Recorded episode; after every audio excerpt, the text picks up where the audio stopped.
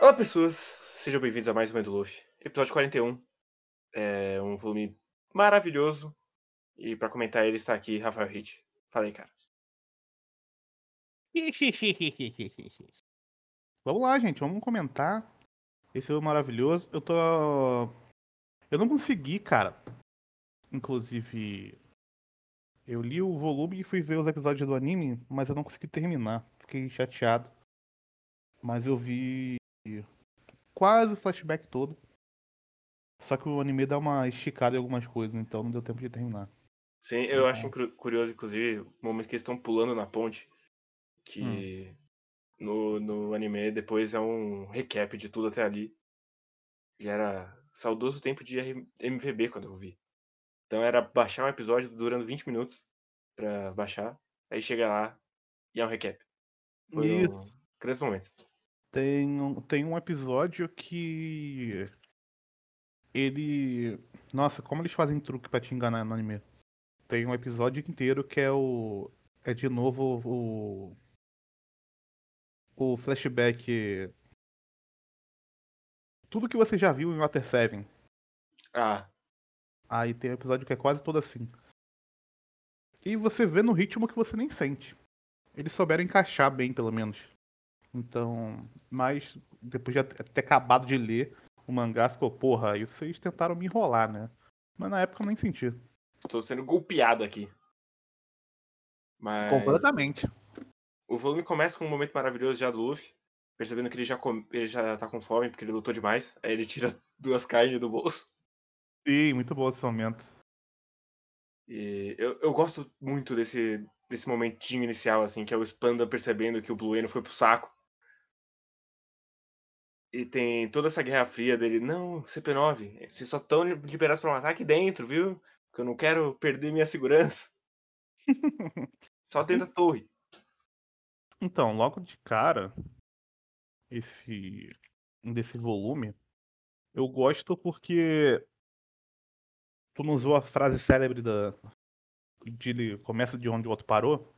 É verdade. E ele parou da do Spanão tirando, tirando onda, né? Sim. Então eu vou aqui mostrar para você como é que tá a situação. E na verdade tá dando, tá dando tudo errado, né? Eles estão na, naquela situação de eu tô aqui. Senhor, nós estamos aqui e já foi derrotada uma galera, só o, o Luffy derrotou. Só o Chapéu de Palha derrotou mil soldados sozinho. E tá tudo uma merda. Então já tá dentro de uma situação complicada, né? E aí o nosso querido Frank usa a cartada da bomba relógio, que ele enche o, o cu de ar, basicamente. Nossa, muito bom, muito bom. Ele fala, eu vou explodir então. E aí todo mundo sai correndo. E era um, um blefe dele. Sim. Eu realmente não lembrava como é que eles iam parar na, na frente. Ah, sim. É, eu achei até legal. Porque no. No anime, eles dão uma esticada nessa cena. Que tem tipo na primeira, quando eu tava lendo o mangá, a primeira agora que eu tava lendo, parece que é a Califa que prende eles com aquele com aquele bagulho dela. O, o design da, da, da, parede que tem da não é parede, é, como é que é o nome? É o guard-rei ali. O guard-rei que tem ali meio que me lembrou aquela parada que ela cria na hora da que ela faz o bagulho quando ela segura o trem. É, o chicote dela é. de espinhos. Sim, porque o, o guarda-reio que tem lá, que logo no início do volume, se não me engano, tem uma cena que, tá, que mostra o Luffy pequenininho, e aí mostra o guarda-reio e o guarda-reio tá Sim. muito pequeno. E aí na hora que ele explode o bagulho, o guarda-reio tá gigante, então deu uma sensação esquisita. Na hora que. Não, não parei pra pensar nisso.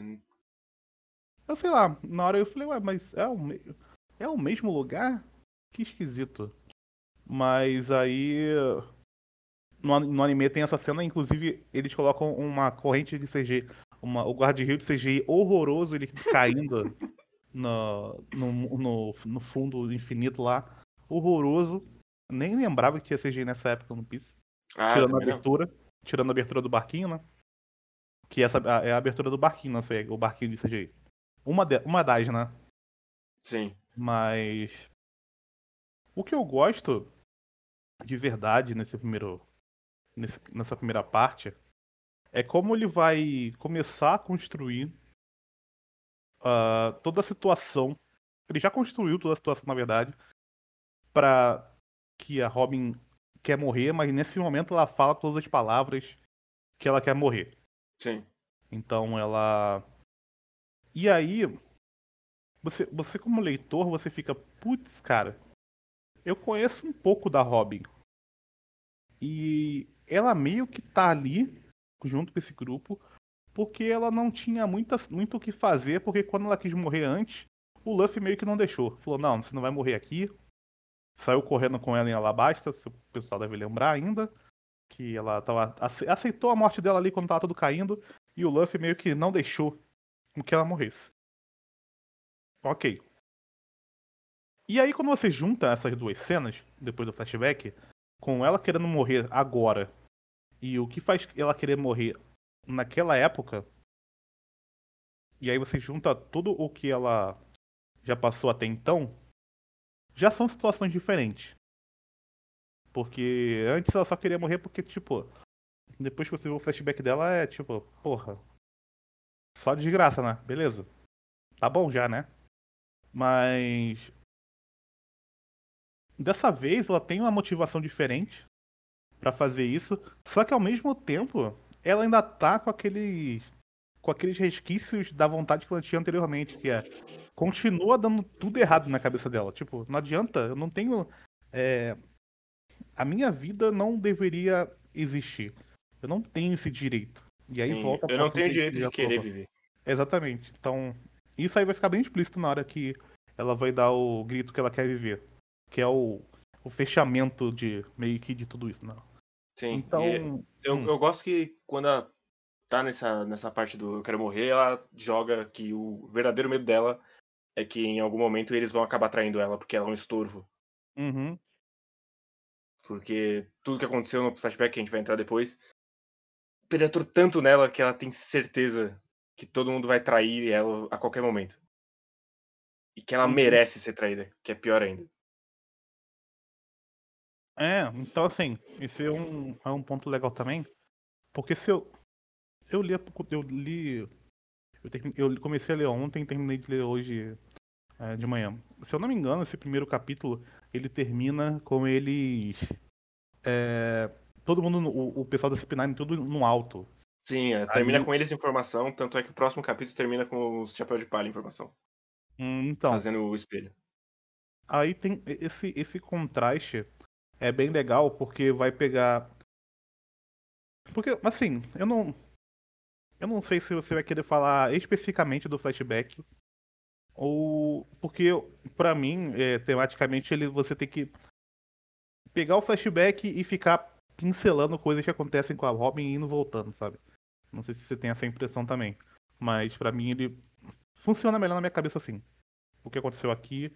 O que tá acontecendo é, agora, paralelamente com o que você viu no flashback.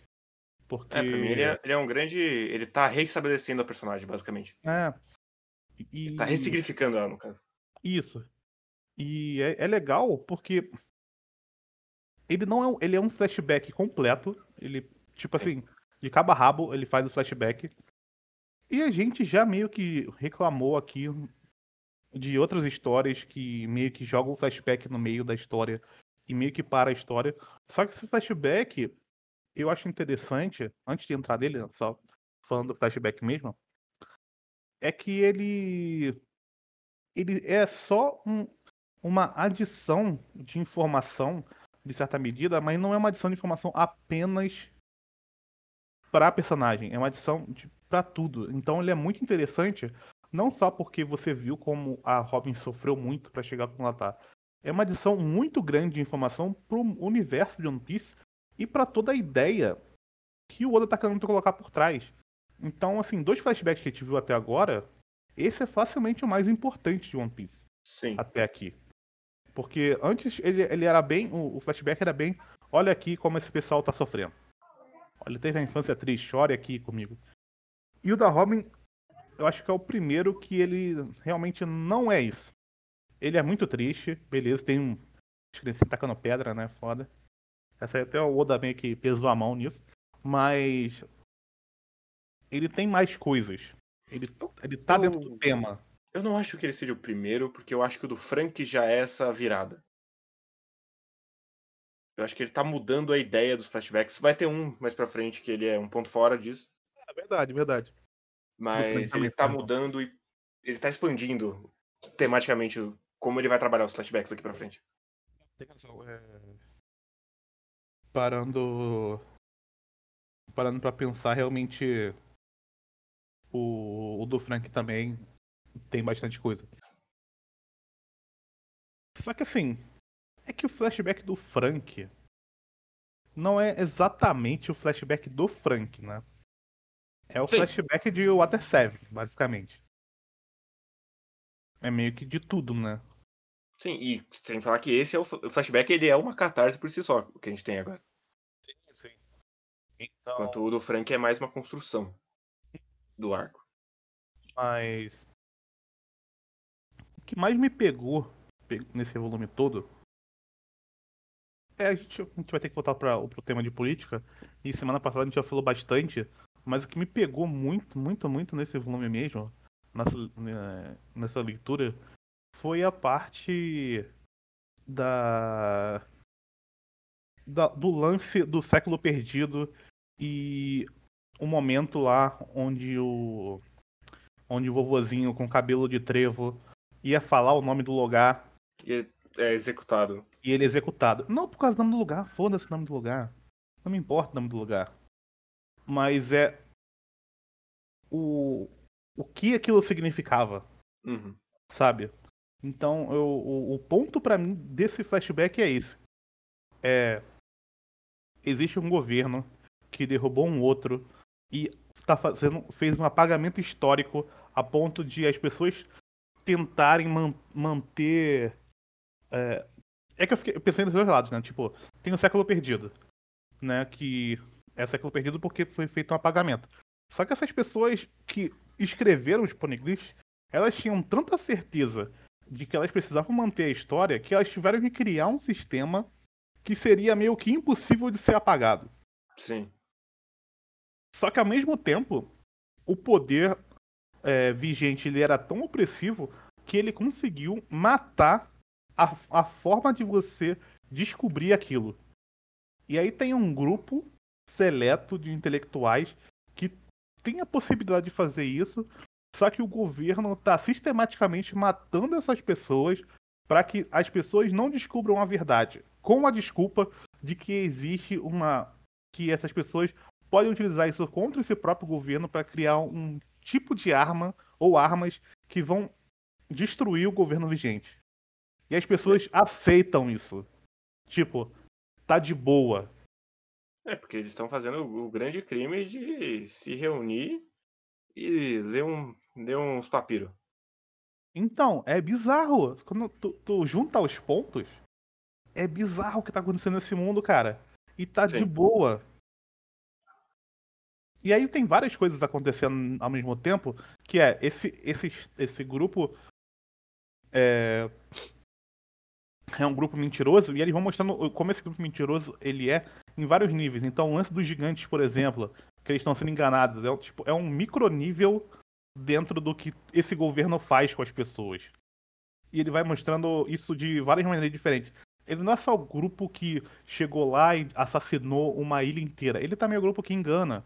É o grupo que coloca pessoas é, infiltradas para tomar decisões com direito de matar e porque eles acham que isso é o certo.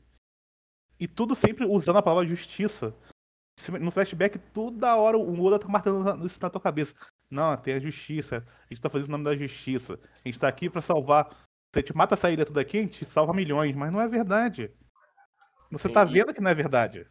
E uma das coisas que eu gosto demais nesse, nesse flashback é o nosso querido Sal.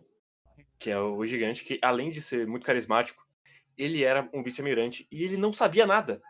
Então, nem o cara que tá no topo da marinha tem qualquer contato com o que tá acontecendo por baixo dos panos. Ele é só um bucha que nem o Smoker. Sim, até o cara que dá o tiro no carinha lá do. Que ele é da CP9, eu acho, até inclusive. o cara que dá o tiro no velhinho. Sim. Que a CP9 ia numa amostra antigamente, né? Então, diga-se de passagem. Eles meio que melhoraram bastante disciplinar durante o tempo. Mas. O que é. O que, o, essa cena também me chama atenção. Porque o cara vai ficando meio puto quando o maluco começa a dar várias informações que meio que fazem sentido, conforme ele vai falando, o Uhum. velhinho. E aí ele vai ficando irritado com a verdade. E aí quando ele vai falar o nome, o, o Gorosen fala, não, dá, mata ele então. E aí ele vai lá e dá o tiro. Sem pestanejar. Ele Sim, só e é- atira. E é só matar ele porque ele sabe demais. Ele não ofereceu Uhum. resistência nenhuma. Ele só tava em pé. E é o suficiente. Sim. E eu- o que eu mais gosto desse flashback é que a gente não precisa ir pro Japão pra entender o que tá acontecendo. A gente pode ficar aqui no Brasil.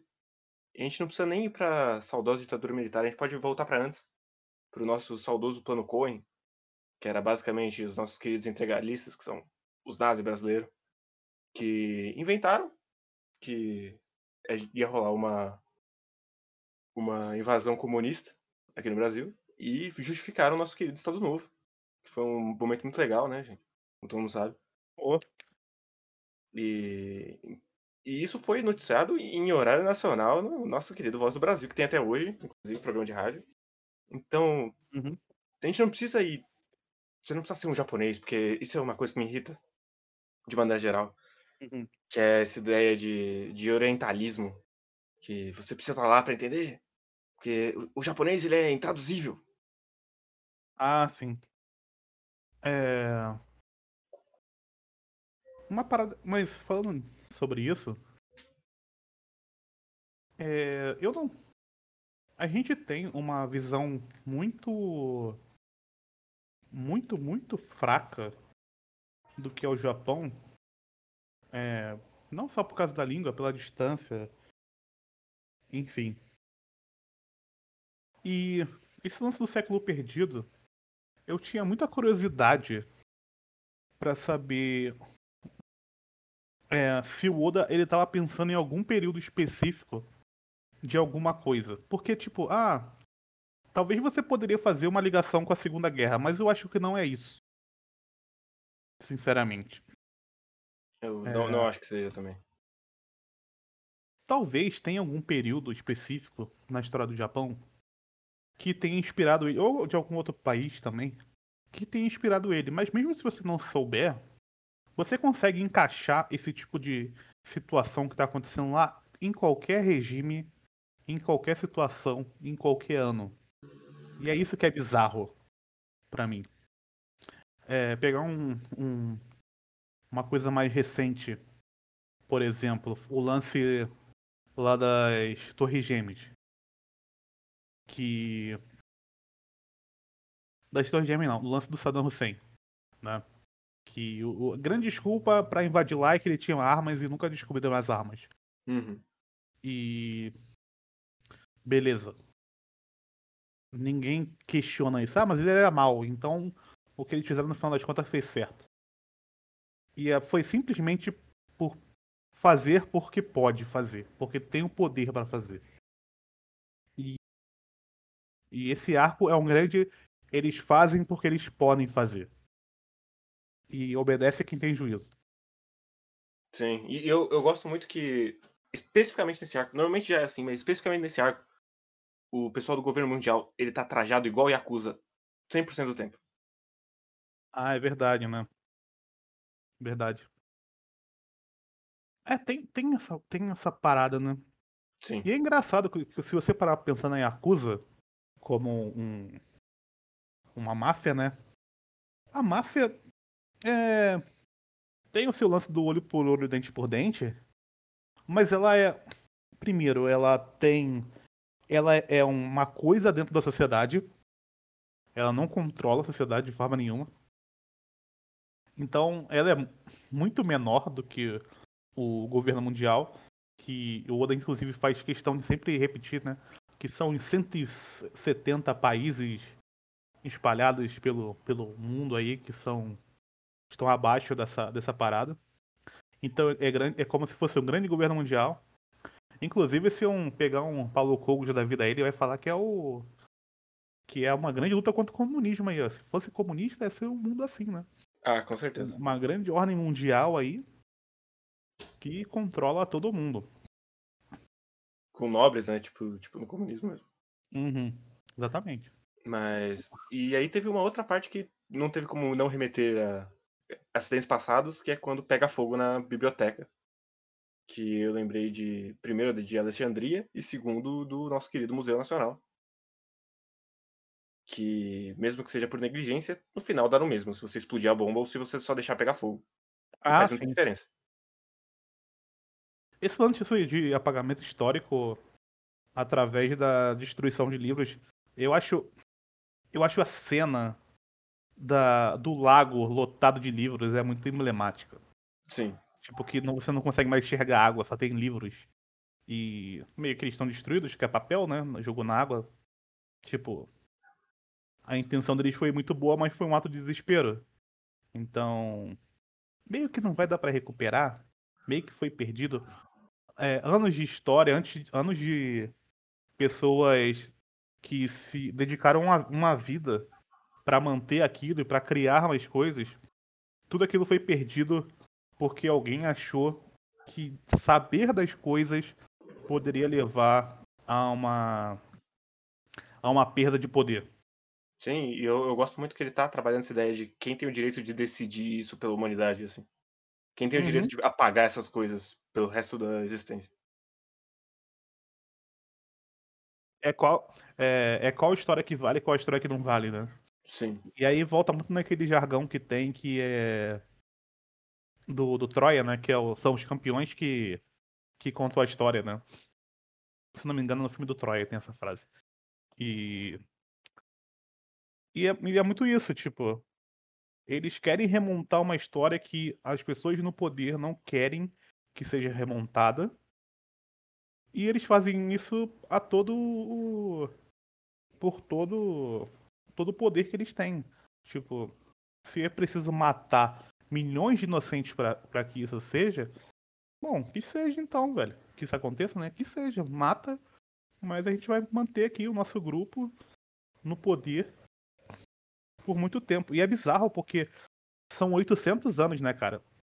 Então, tem uma carga desse distanciamento. Então já tem essa dificuldade de uma, de um, de uma tentativa de remontagem, que é uma coisa que o Oda não aborda. Tipo, ele, ele aborda de uma forma como se a, verdade estivesse lá, é só você descobrir a verdade. Uhum. Então tem essa diferença, né? Tipo, dentro de uma. Se tivesse realmente uma tentativa de uma historiografia, você já, já partiria da ideia que você nunca descobriria a verdade mesmo. Porque muita coisa se perde no meio do caminho. Você teria várias, algumas hipóteses, né? Mas ele parte de uma ideia mais fantasiosa de que, não, a verdade tá lá, é só você encontrar, mas tem pessoas que não deixam você encontrar ela. Que eu acho bastante válido, porque também você não precisa entrar em todos os pormenores para poder Sim, E acabar ficando Ia complexo ficar muito- demais. ia ficar muito difícil, exatamente. Sim. Então, tem essa. Você tem esse distanciamento da ficção nesse sentido. Tipo, cara, tem uma situação lá e você precisa descobrir. E é legal porque também tem o lance das armas. Então, não é só um passado bonito, glorioso de existir um povo que tinha muitas ideias legais. Esse lance de existirem as armas e você saber que essas armas elas eram muito perigosas a ponto de pessoas tentarem ler os poneglyphs para poder refazer essas armas também, tem uma ideia de que é, isso também tem o seu problema. Essa galera não, é, não era perfeita, de certa Sim. forma. Inclusive, isso é uma coisa que você reclamou, mas eu gosto justamente da, de ter as crianças filha da puta, porque senão ia ficar muito idealizada essa ilha dos pesquisadores bonzinhos, assim. Não, não, não, não tem problema da- das pessoas, das criancinhas. Essa- O, o- não, eu não tenho problema com as criancinhas, eu tenho problema do- das criancinhas serem só muito do mal. Entendeu? Todas as crianças eram do mal contra ela. Não tem uma criança que gosta dela. Elas estão ali só pra ser realmente, olha só como o passado é triste.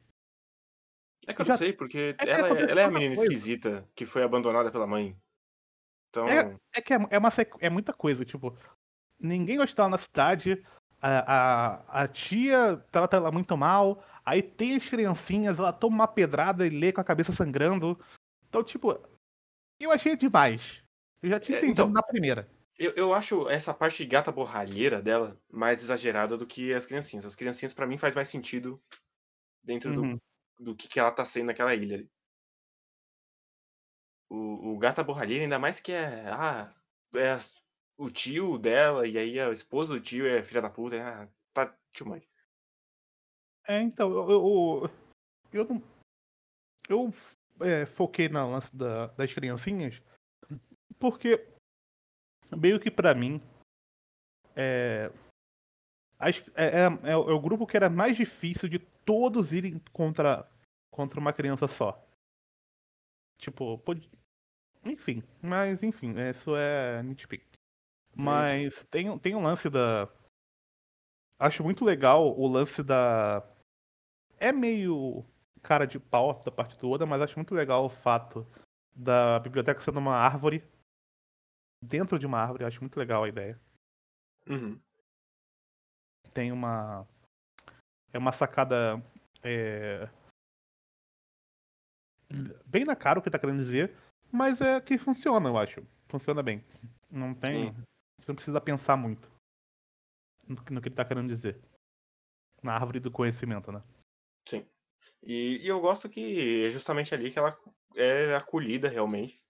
Que ela não tá só estudando ali porque a mãe. Ela tá estudando porque as pessoas estão encorajando ela a seguir em frente. É, na cabeça dela. É legal porque na cabeça dela, ela quer. Ela faz tudo isso pra encontrar a mãe. Só que ela tá sendo influenciada pelas pessoas, né? Tem, tem um lance Sim. de. É, o meio que você tá te propicia outras coisas, né? O, aquele meio ele era tão prolífero no sentido de pesquisa, porque tinha muitas pessoas pesquisando e eles estavam abertos para receber ah, outras pessoas. Até é uma coisa que eles tocam assim, que vem pesquisadores de todo mundo pra lá. E no final ficou meio esquisito porque as pessoas, só as pessoas de Ohara sabiam da parada dos poneglyphs. No final das contas, eu acho que o Oda meio que se perdeu nisso. Mas. Porque É que tem. ele, ele Hum. deixa meio claro ali, num, numas passagens, que eles vão explodir Ohara pra qualquer outra pessoa que saiba não pesquisar mais. Então, tecnicamente, não é que só eles sabiam. É só que cortou ali e a Robin, como ela é o demônio já, ela é a única que ainda persiste em fazer a pesquisa. É que isso é meio vago, né? É, mas é, né?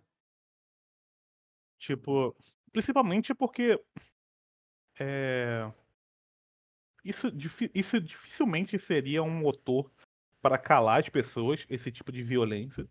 Geralmente ele tem um efeito contrário, no- na maioria das vezes. Mas eu acho que foi uma facilitação que o Oda. Sim, é, é uma Oda escapada do roteiro ali pra deixar mais É. simples. É, também eu vejo dessa forma. Mas, assim, pro que ele queria dizer, eu acho que é suficiente. Não é a melhor decisão, talvez, mas eu acho que ela é ela é suficiente. Mas o uma outra coisa que eu fiquei pensando bastante lendo esse volume é o é o gigante. Grande. Porque tu, tu chegou a comentar dele em relação a um pouco antes, né? Dele ter sido desertor da. que ele não sabia, né? Do que ele tinha que fazer. E quando chegou a, e quando chegou o momento que ele precisou fazer, ele não quis fazer. Tipo. Não, porra. O que, que vocês. Tipo, cara, o que, que vocês estão fazendo, velho? Vocês querem destruir uma ilha inteira, vocês estão ficando maluco? Por quê? E Então- eu, eu gosto que é o, a virada ela vai acontecendo. Ele mostra depois que ele já teve virada, mas ela, é- ela é bem gradual, assim, que é. Ele mostra que ele já tava ficando insatisfeito, que toda vez que eles encontravam pesquisadores, o, a galera da marinha já sentava o dedo, Uhum. Porque se é negro ele tá com o tripé é bandido. Tem, tem muito disso, né? Tem muito de. de ter uma. tá cravado em pedra. Se esse, se esse tipo de. de pessoa, de etnia ou de do que for, você sumariamente destrói aquilo. Sim. E ponto. E você não pensa sobre isso. Uhum. Não, matou é porque pra, é pra manter as pessoas de bem como pessoas de bem. E foda-se. Então tem muito disso. E aí ele tem um E- contato com a Olivia e ele percebe que ele é só um, um otário do sistema. Que ele não tá ganhando nada, ele só tá perdendo, muito pelo contrário. Ele Isso é perde tanto quanto todo mundo, só que ele ainda suja as mãos dele. Ainda por cima. Então, isso, isso é muito legal, cara. Essa, essa parada dele. De. É, eu gosto muito porque quando, quando ele. Quando você pensa e junta a conversa dele com a Robin, dele falando de que mesmo que você esteja triste, você tem que estar sorrindo na, nas situações, é, faz bastante sentido porque ele não tem motivo nenhum pra estar sorrindo. Sim. Em nenhum momento. Ele, ele, ele saiu de um. Ele era vice-capitão, sei lá, não lembro agora. Ele era vice-almirante. Vice-almirante pra um cara perseguido, velho. E sendo perseguido por fazer o que ele acha que não deveria ser feito. Só porque ele não quis seguir ordens que eram absurdas. Então esse cara não tem motivo nenhum pra estar sorrindo. E ele encontra numa menina ah, meio que ele, de certa forma. Sim. Porque pelo- ela passou por várias coisas também, só que ela é uma criança. E aí ele E- fica, porra, cara, mas, velho, tenta fazer alguma coisa. É muito louco isso. E eu gosto muito também que tem uma passagenzinha dele falando que mesmo dentro de Elbaf ele não enxergava a ideia daquele povo como certa, que é a grande ideia dos guerreiros honrados, que ele é o maluco pacifista dentro dos gigantes já. Uhum. E aí ele a- deixa meio claro que ele entrou na marinha pra fazer o, mundo melhor e aí só fudeu tudo. Sim. É, verdade, tem isso também. Tem o. Cara, é muita coisa. Vai falando, eu vou, vou juntando mais os, os pontos, porque é muita parada na cabeça. Mas, ainda continuando nele, ele tem uma situação com a Robin e tal. E aí, quando ele morre, quando o Aokiji mata ele, né? O. O, A- o Aokiji também passa por isso, mas por uma situação parecida com a dele, né? Ele, poxa, a gente não deveria estar fazendo isso. Sim. E, e, ao mesmo tempo, o, o Buster Call era o da Aokiji, se eu não me engano. Não, o Não. Buster Call era do Sengoku, É. o primeiro. Ah, Esse Buster Call, o Aokiji não é almirante ainda. ele é vice-almirante, na verdade. Sim. Mas mesmo assim, ele acha que tá fazendo um bagulho errado. E aí, ele, ele, ele tem hora que ele pensa. Ele fala. Não, ele fala pra Robin, né? Não sou seu amigo, mas eu tô aqui pra. Meio que assim, eu não tenho coragem de sair desse grupo, mas eu tô aqui pra fazer o que eu acho que é certo.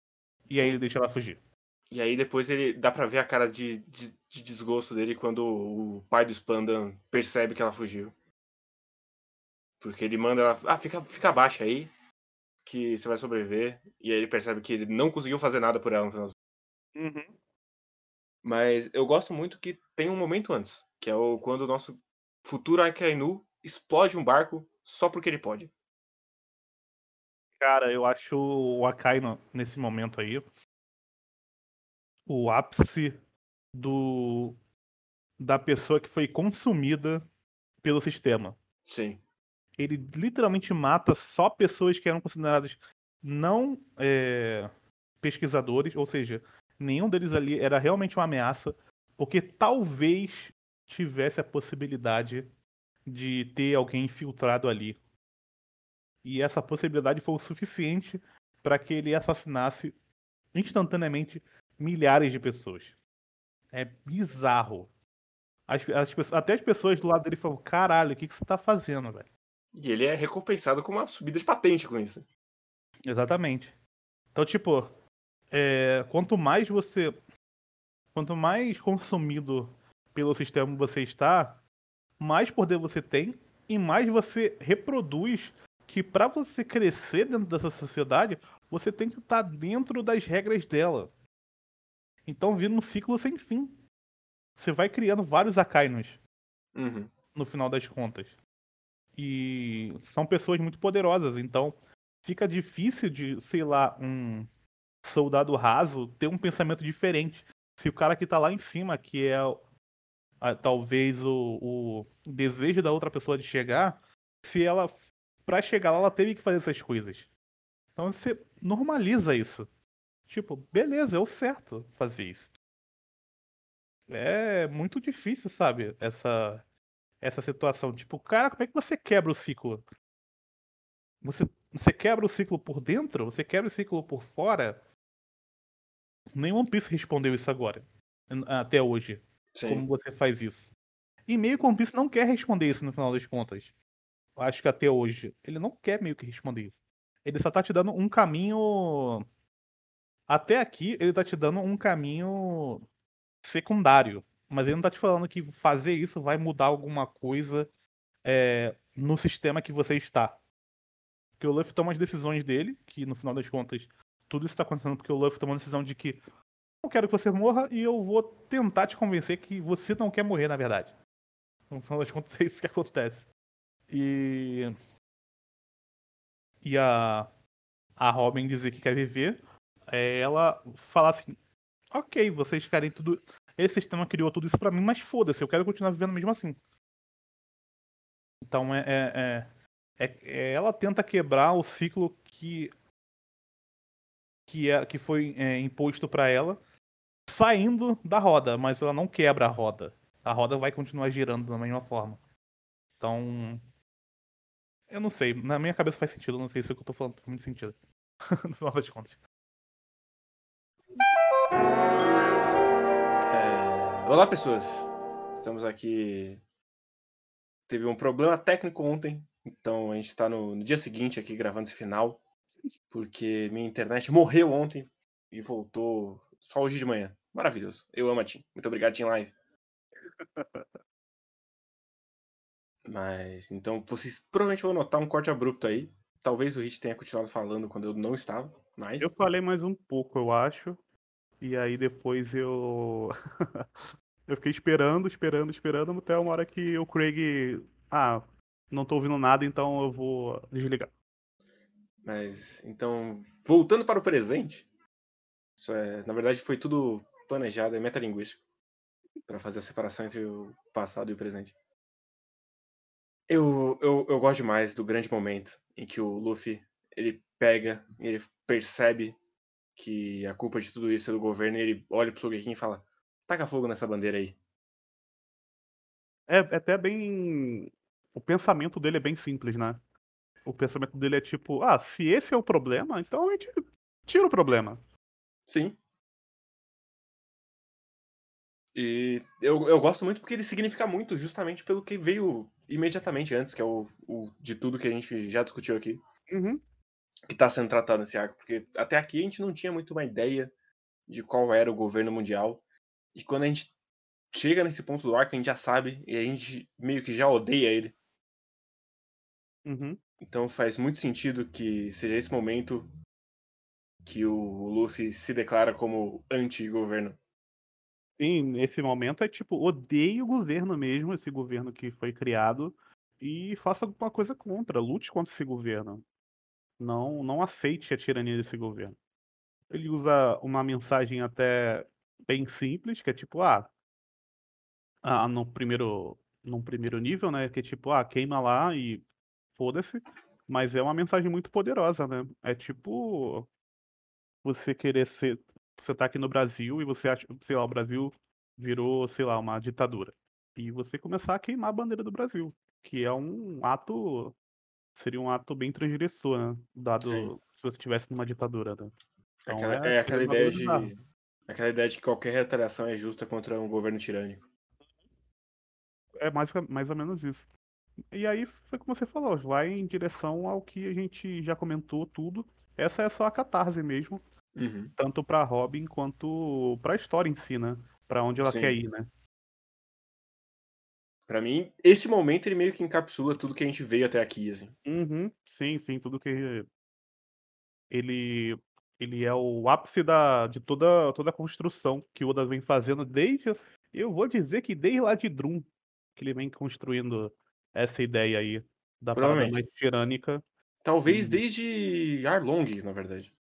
É, mas é que, é que o Arlong, ele era. Ele, ele tinha alguns. Tipo assim, ele tinha aquele lance que a Marinha fazia vista grossa, né? Sim, eu tô pensando nisso. Só que era uma parada assim, ah, podia ser uma repartição da Marinha que fazia isso.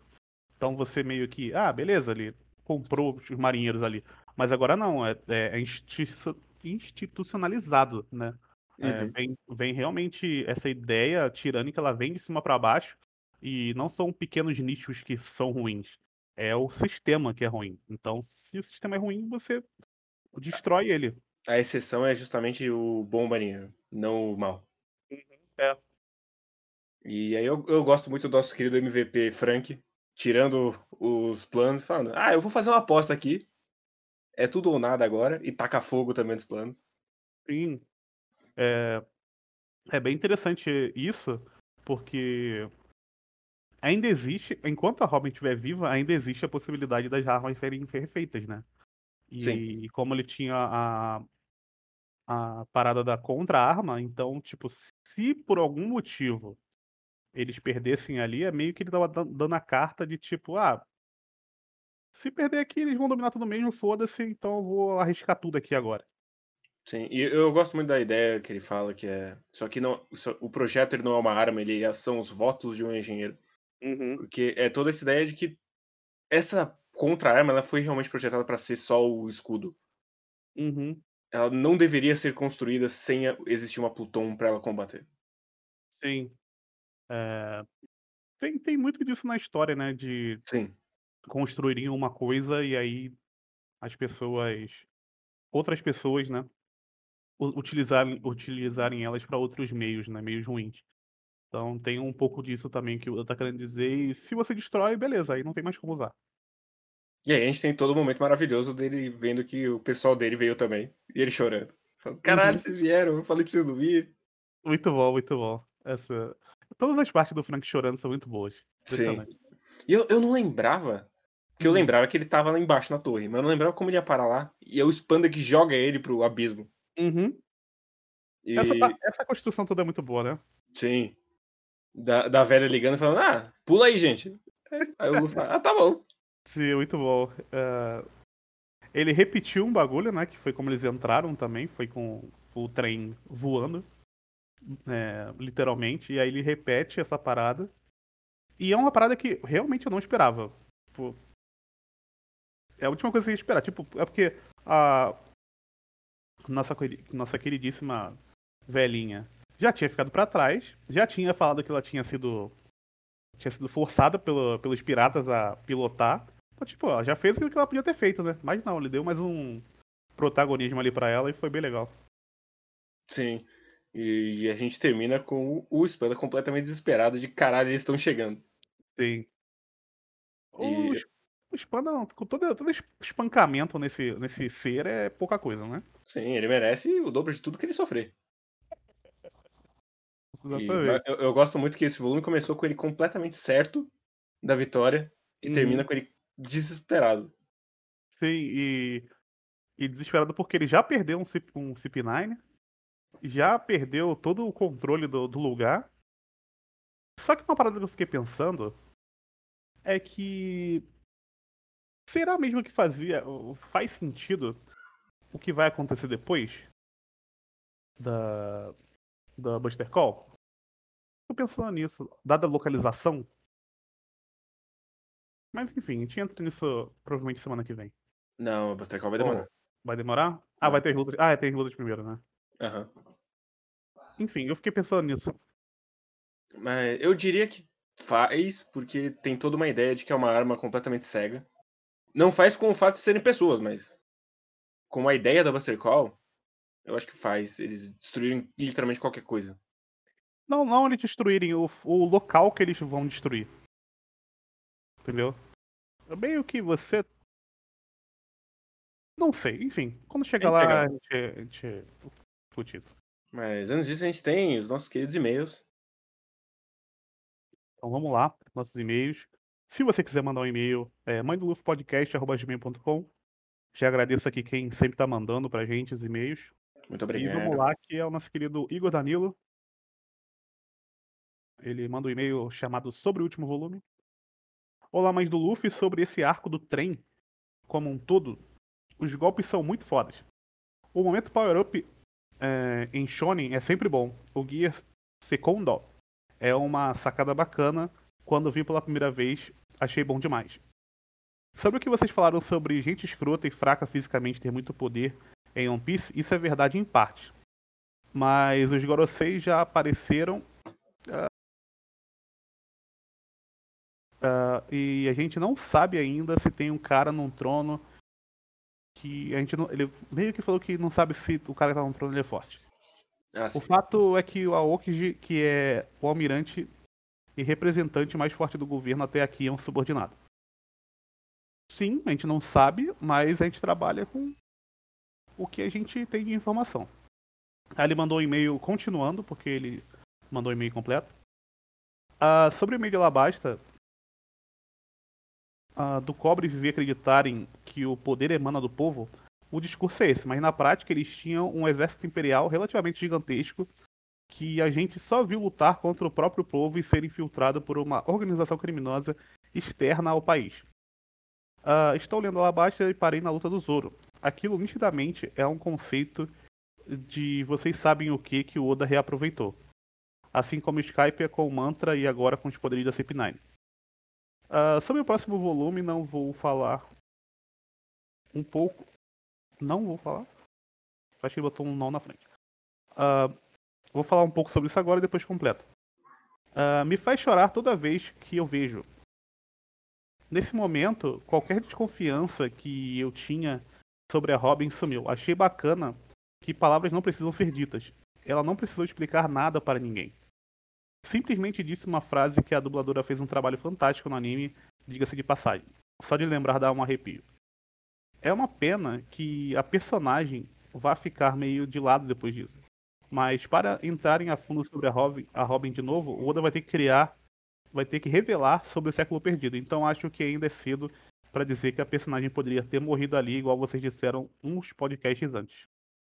Eu já não lembro, então faz tempo. Então eu não sei que, que a gente falou exatamente. Eu não lembro. Mas sim, se ele quiser dar uma uma um novo protagonismo para Robin, ele vai ter que levantar de novo essa coisa dos poneglyphs. Assim, ele podia ter feito alguma coisa com o time skip que ela. Não quero entrar no onde ela tava. Uhum. Ela, ela tava fazendo coisas importantes demais no time skip pra não dar em nada. É isso que eu quero dizer. Hum. Aí o outro e-mail que a gente tem é o do nosso querido Dantas, do canal do Fantas agora. Ah, você não tava nessa. Você não, não. Você não pegou a, a piada porque você, você tava sem internet ontem. Uh, começando com uma curiosidade, uma das fontes de inspiração para o Oda criar One Piece foi uma série animada chamada Vic, o Viking, que com certeza teve influência de Asterix e Obelix. Outra curiosidade, assim como na Bíblia, o primeiro a cair é Sodoma. Uh, também achei escroto os níveis de poder, ainda mais com a Califa em último. Não lembrava que o Blueno era o quarto. Pensando bem, ele tinha que realmente ter uma posição elevada para mostrar a força das novas técnicas do Luffy. Uh, essa cena do Luffy fazendo o Gear Kondo é icônica demais. Fico feliz que na época eu eu li sem ter tomado spoiler. Imagino que para os leitores de primeira viagem deve ter dado uma uh, deve ter dado um spoiler que ele falou aqui. Uh, o podcast está voando, faltando apenas 21 volumes para chegarmos ao time skip. Ó, essa é uma informação que eu realmente não sabia quantos volumes faltavam. É no então, 61. Então. Tamo indo, gente. Tamo indo. Esse ano, Mãe do Luffy tá todo vapor. Exatamente. Então, uma hora a gente chega no time skip e a gente pode acabar com o podcast quando chega sacanagem. Mas. De, de, depois de Punk Hazard, eu, eu aceito não. Não preciso falar mais nada sobre sacanagem também. Mas. Não, depois de passar de Punk Hazard, aí tem que falar mesmo, né? Se conseguir passar por esse calvário. Mas. Mas é isso, esses e-mails foram os e-mails da semana. Não tivemos nosso querido Pedro Monteiro por algum motivo. Mas ele tá sempre escutando a gente, então ele vai ouvir o que eu tô falando aqui. Então continue mandando Pedro Monteiro, senão sabe como é que é, né? A gente vai revogar o título do no nosso momento de e-mails aqui. Vai ter que Mas, ser é... sessão Fantas agora. É, vai virar sessão Fantas. Mas é isso, a parte dos e-mails foi essa. Então é isso, a gente fica com esse episódio aí por aqui. Eu sei que esse final ficou meio esquisito, ficou meio desconjuntado. Reclamem com a Tim. E semana que vem tem mais. Vai ser curtinho, provavelmente, porque vai ser só luta. Pelo que eu lembro. Eu não tenho Uhum. certeza. Mas é isso, gente. A gente volta semana que vem com mais um podcast. É, mandem pros amigos, mandem e-mails. Sigam a gente no Twitter. E adeus. Valeu, valeu. Tchau!